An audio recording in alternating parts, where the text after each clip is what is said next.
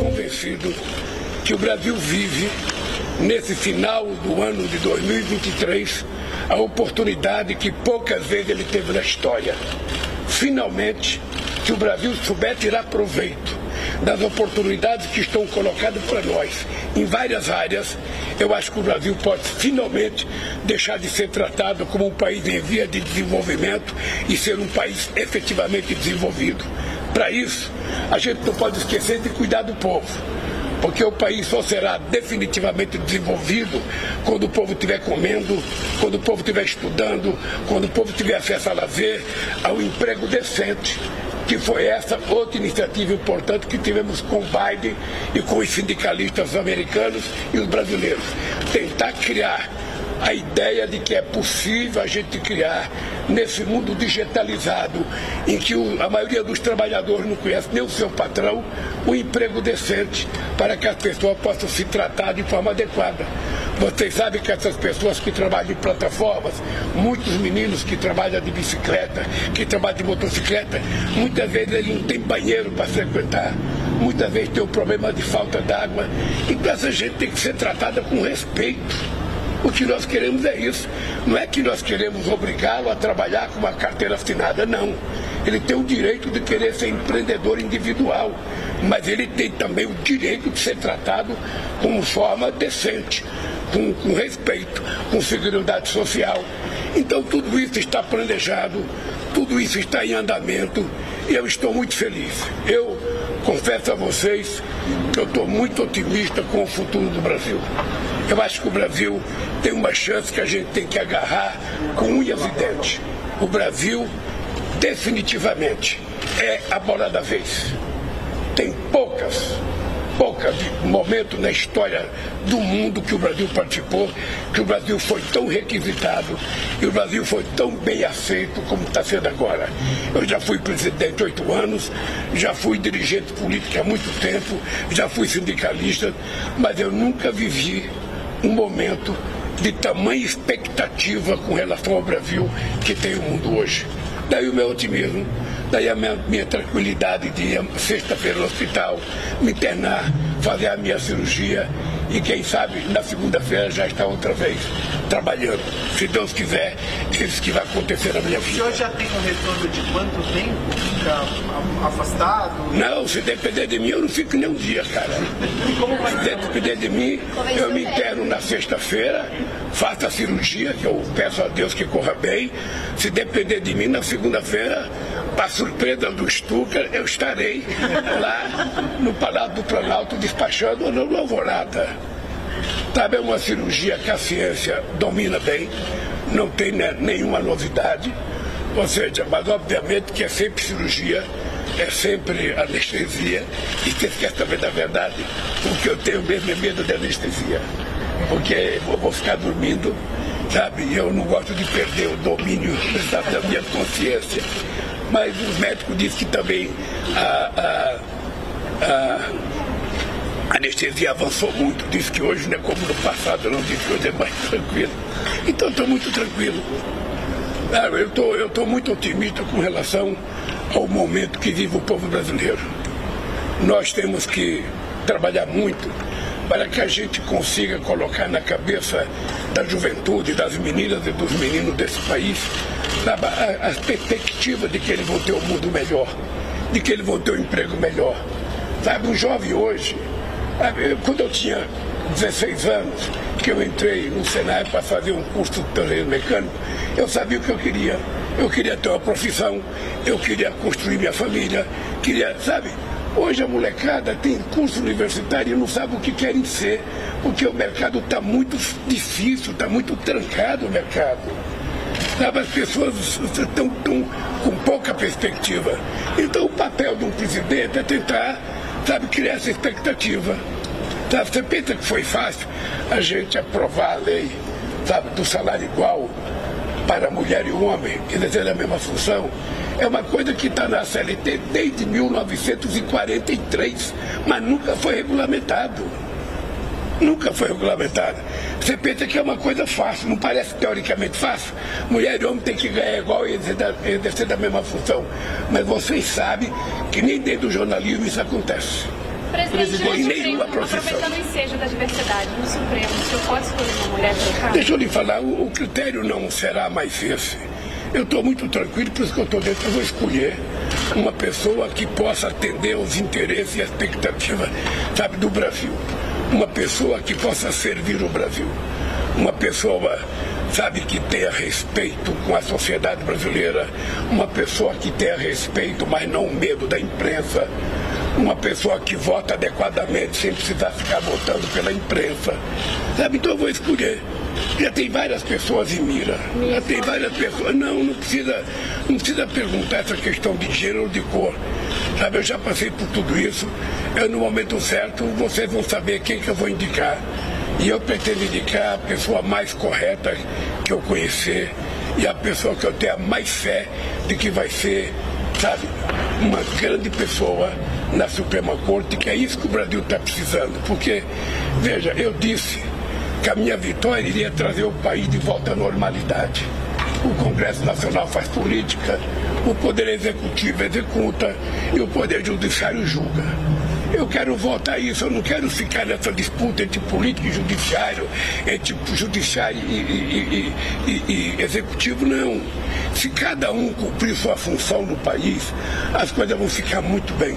Se vocês trabalharem para dar a notícia mais ver- mais verdadeira possível, se o político trabalhar para fazer as coisas da melhor qualidade, se o Poder Judiciário votar corretamente as coisas que têm que ser votadas, é disso que a sociedade brasileira está precisando. Os anos, das, os, os anos da predomin- predominância do fake, da fake news acabou, gente. Presidente. Eu sei que ainda é muito forte, mas nós precisamos estar convencidos que nós temos que vencer a mentira. Nós temos que vencer porque o país não pode suportar os anos que nós vivemos. Presidente, o senhor, o senhor montou uma base no Congresso, o senhor né, conseguiu concluir a reforma ministerial, montou, ampliou sua base no Congresso. Queria saber o que, que o senhor espera, qual é a sua prioridade para esse semestre no, no Legislativo e que tipo de apoio o senhor espera dos partidos que indicaram ministros para o seu governo. Deixa eu dizer uma coisa para vocês. Eu sempre disse para vocês, sempre disse para vocês, viu que chique?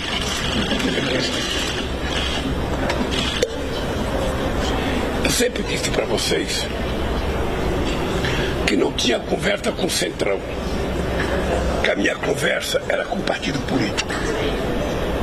E eu conversei com os partidos políticos, que eu achei que deveria conversar.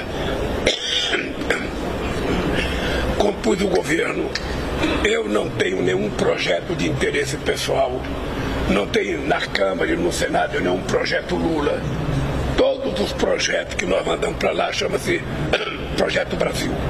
É de interesse do povo brasileiro. O que eu espero é que os ministros que fazem base do meu governo convençam as suas bancadas a votar naquilo que interessa ao povo brasileiro.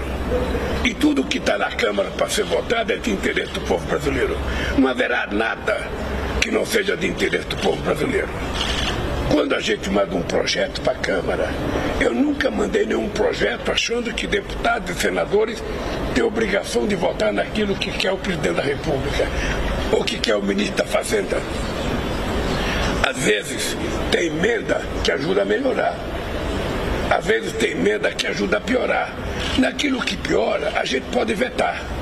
Naquilo que melhora, a gente pode deixar. É simples assim. Eu não faço da governança nenhum sacrifício. Tem gente que acha que é difícil governar, tem gente que acha que sofre, tem gente que não dorme. Eu durmo muito tranquilo. Sei dos problemas do Brasil, sei do compromisso que eu tenho de tentar resolvê-los. Eu sei o que é a fome, eu sei o que é a pessoa ficar desempregada, eu sei o que é a pessoa ficar na rua, eu sei que é a pessoa ser vítima de enchente, eu sei de tudo isso porque já vivi tudo isso. Não diga uma coisa ruim na minha vida que eu já não vivi. Então, como eu já vivi isso, eu tenho noção da responsabilidade que eu tenho de tentar cuidar disso. E eu vou tentar cuidar com muito carinho. E eu faço do exercício da presidência uma coisa confortável. Nem quando, muitas vezes, vocês da imprensa dizem que eu estou nervoso, eu estou nervoso. Eu fico nervoso com o Stuka, porque ele quer que eu tire fotografia sorrindo toda hora. Eu falo, Stuka, às vezes eu tenho que ser normal, tem que ir todo dia. Eu fico nervoso, eu fico nervoso quando, sabe, eu não faço aquilo que eu estou com vontade de fazer. Mas no mais, eu gosto do que estou fazendo. Briguei muito por isso. Tem um cara que não pode reclamar do exercício da presidência, sou eu, que eu estava fora. Eu briguei para votar. E briguei muito. Eu sei o que eu enfrentei para votar. Eu sei o que eu fui vítima nesse país. Nem isso me deixa magoado.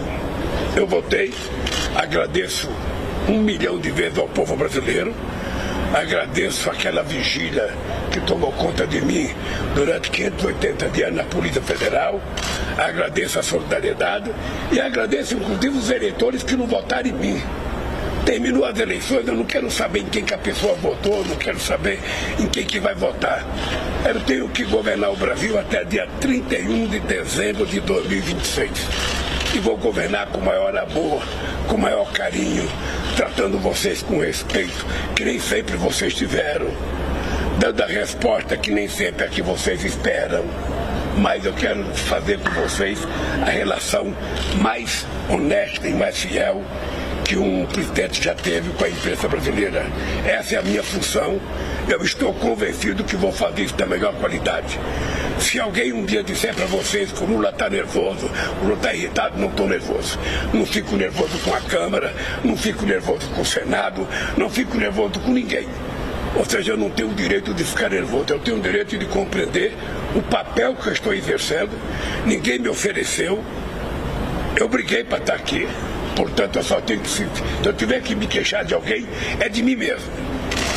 Eu só tenho que me queixar e falar, você se meteu nessa porque você quis, você já conhecia, você já sabia. E eu me meti. Sabe por quê? Porque eu acho que nós vamos recuperar o Brasil. Vocês vão ter muito orgulho quando vocês viajarem para o exterior, que mostrar o passaporte brasileiro, vocês vão ver o carinho que vocês vão receber da aduana de cada país diferentemente do que era um ano atrás. Vocês vão ser tratada, sabe como assim? Graças a Deus chegou meus amigos brasileiros e brasileiras aqui para me visitar. Vai ser assim que esse país vai ser daqui para frente. E é por isso que eu estou feliz de governar o Brasil. A última pergunta. Alguma mudança na Caixa? A gente vai assistir essas Querido, mudanças na Caixa nos próximos Eu acabei de falar, eu acabei de falar para você que não adianta você ficar torcendo para a água que você quer que passe debaixo da ponte, chegue logo. Ela vai chegar no momento certo. Na hora que eu tiver que mexer em alguma coisa, eu vou mexer. Vocês saberão que não haverá nada feito à meia-noite, será sempre de dia, com um comunicado expresso à imprensa. Sabe, só eu tenho o direito de colocar, só eu tenho o direito de tirar. Então fique tranquilo que isso será feito com a maior tranquilidade, qualquer mexida que eu vou dar. O único cargo que eu não posso mexer é no meu e no do Alckmin, que foi o povo brasileiro que deu. Mas do restante, eu posso mexer em qualquer um e posso te dizer que por enquanto não estou disposto a mexer com nada. Eu estou disposto a fechar o ano bem. Estou disposto a aprovar as coisas que tem que aprovar no Congresso Nacional e estou disposto a passar o final de ano junto com a minha família bem feliz. Um beijo no coração. Obrigado.